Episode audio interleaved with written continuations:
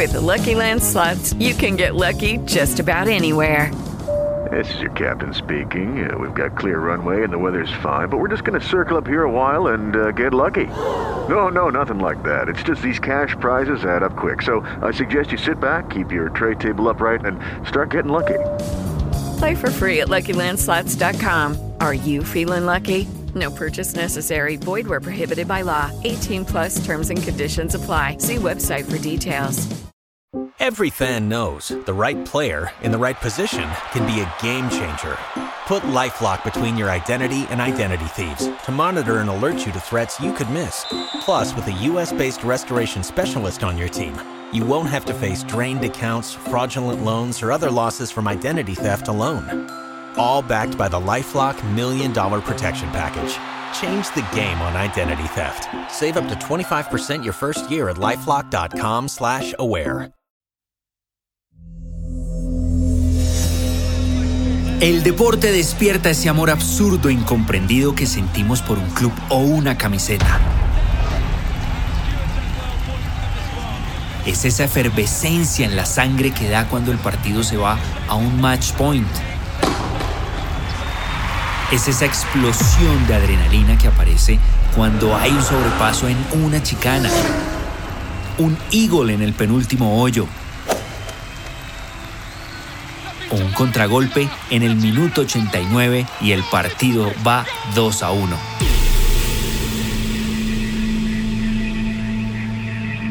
Pero también nos preguntamos cómo llegó ese atleta hasta allí. ¿Cuáles fueron esas adversidades que tuvo que superar? ¿Y qué es lo que lo impulsó a quebrar récords y marcas mundiales? Porque somos fanáticos de las emociones. Nos mueven más las historias que las estadísticas. Somos los que estamos detrás de los campeones y al lado de los perdedores, porque la historia del deporte se escribe desde todas las posiciones. Este es un podcast narrado por Antonio Casale, producción sonora por Mauricio Castañeda y la producción de Podway con la dirección de Alejandro Vargas. Son miles los momentos en los que el deporte ha servido como una anestesia general a los dolores que ha sufrido el planeta y mucho más ahora que éste ha sido golpeado, como no pasaba hace tantos años, por una pandemia. Nos prohíbe abrazarnos, darle un beso a algún ser querido y algo tan sencillo como darnos la mano. El Ministerio de Salud acaba de confirmar el primer caso de coronavirus en Colombia. Rubén Darío Bayona. Esos momentos, en su mayoría, y sin importar la disciplina, han tenido como protagonistas a deportistas afrodescendientes. Ellos, que hoy, en pleno 2020, siguen siendo blanco de insultos por el color de su piel. Años atrás, muchos pusieron la primera piedra, remaron en cemento y abrieron el camino para tantos otros que hoy son los encargados de sacarnos una sonrisa domingo a domingo.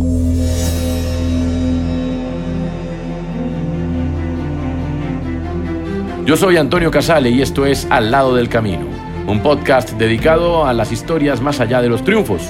Nuestro cuarto episodio lleva como título Cuando los triunfos opacaron el racismo y en este episodio hablaré de aquellos deportistas que salieron adelante a pesar de haber sufrido ataques de racismo, que sin importar el color de su piel levantaron trofeos y se colgaron medallas. La mayoría vivieron un infierno, remaron contracorriente y a pesar de estar en la cima, fueron mirados de reojo por el color de su piel. Sin embargo, su despliegue físico y su talento siempre estuvo por delante. Dominando la prueba Usain Bolt. Usain Bolt va a luchar por la victoria y por un récord del mundo que va a conseguir. ¡Lo consiguió! Algunas historias de estos deportistas de élite que sin importar el momento hicieron historia y son la inspiración para muchos afrodescendientes que día a día tratan de esquivar los ataques de racismo en las calles y en las redes sociales.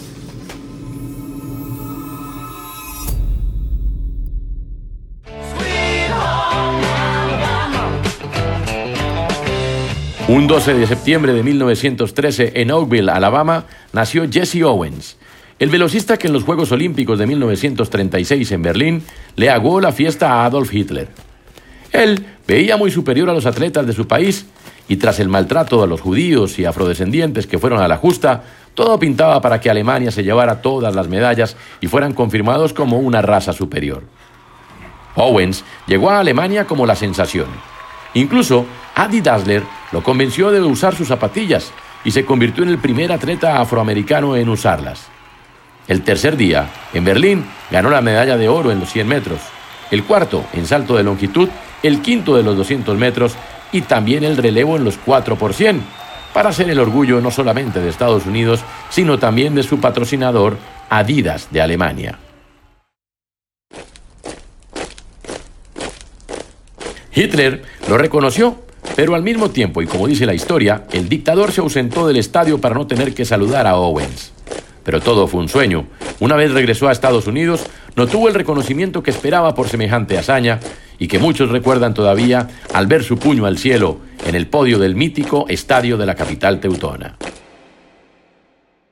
Hubo alguien que por ser negro la pasó peor que Owens. Sin embargo, pudo luchar contra el racismo mientras estuvo vivo y después se convirtió en una insignia de la lucha de los afroamericanos por sus derechos. Se trata de Cassius Clay, Mohamed Ali, esa leyenda del boxeo que con su talento y su furia dentro del cuadrilátero obtuvo en 61 peleas 56 victorias, 37 por nocaut y apenas 5 derrotas, una por nocaut.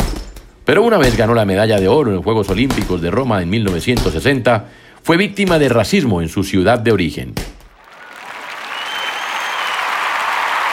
Con la medalla en su palmarés y el orgullo de haber dejado el nombre de su país en lo más alto, fue a comer una noche a su ciudad natal. Quiso un perro caliente y un café. Los dueños se lo negaron por la simple razón de ser negro. En ese momento decidió convertirse en musulmán comenzó una lucha incansable contra el racismo y contra Estados Unidos.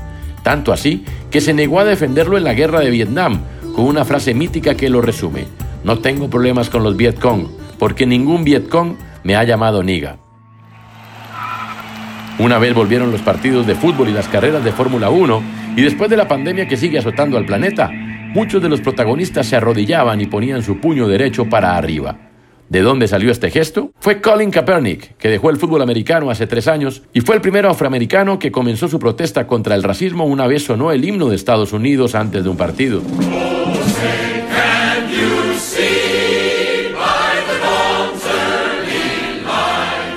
Este gesto le costó su carrera deportiva. Nació un 3 de noviembre de 1987 en Milwaukee y hoy es activista por los derechos humanos contra la segregación racial.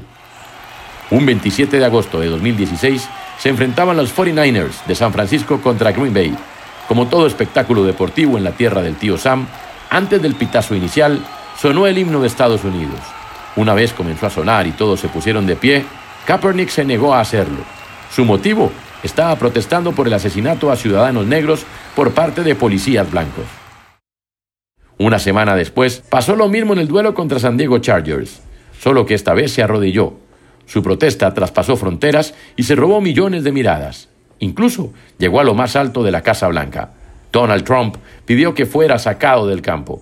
No fue solo así, también lo dejaron por fuera del fútbol americano. La Fórmula 1 regresó con todo y con ella las actuaciones memorables de Lewis Hamilton, el primer piloto negro de la historia de este mítico deporte que mueve emociones y al mismo tiempo millones en un deporte de blancos, un joven de Stevenage, en el Reino Unido, se unió a McLaren en 2006 para correr junto a los más grandes en la élite del automovilismo desde el año siguiente y sumar desde ese momento cinco títulos mundiales. Lo que muy pocos saben es que desde niño sufrió de racismo a la hora de buscar patrocinadores que lo acompañaran en su carrera, que apenas comenzaba en los campeonatos locales de karts. Por su color de piel, le pintaron el peor de los panoramas y un sinnúmero de veces le sugirieron dedicarse al fútbol o al cricket. Hoy refuerza su compromiso por la defensa de los derechos avasallados por el racismo y la discriminación. Mi nombre es Antonio Casale y esto fue Al lado del camino, un podcast dedicado a las historias más allá de los triunfos. Recuerden activar sus notificaciones para futuras entregas en su plataforma favorita. Esta es una producción de Podway, con un guion escrito por Cristian Mejía producción de sonido de Mauricio Castañeda y la producción ejecutiva de Alejandro Vargas.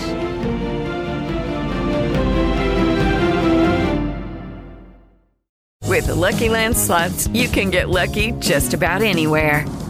This is your captain speaking. Uh, we've got clear runway and the weather's fine, but we're just going to circle up here a while and uh, get lucky. No, no, nothing like that. It's just these cash prizes add up quick. So I suggest you sit back, keep your tray table upright, and start getting lucky. Play for free at LuckyLandSlots.com. Are you feeling lucky? No purchase necessary. Void where prohibited by law. 18 plus terms and conditions apply. See website for details. Every fan knows the right player in the right position can be a game changer. Put LifeLock between your identity and identity thieves to monitor and alert you to threats you could miss. Plus, with a US-based restoration specialist on your team, you won't have to face drained accounts, fraudulent loans, or other losses from identity theft alone. All backed by the LifeLock Million Dollar Protection Package. Change the game on identity theft. Save up to 25% your first year at LifeLock.com slash aware.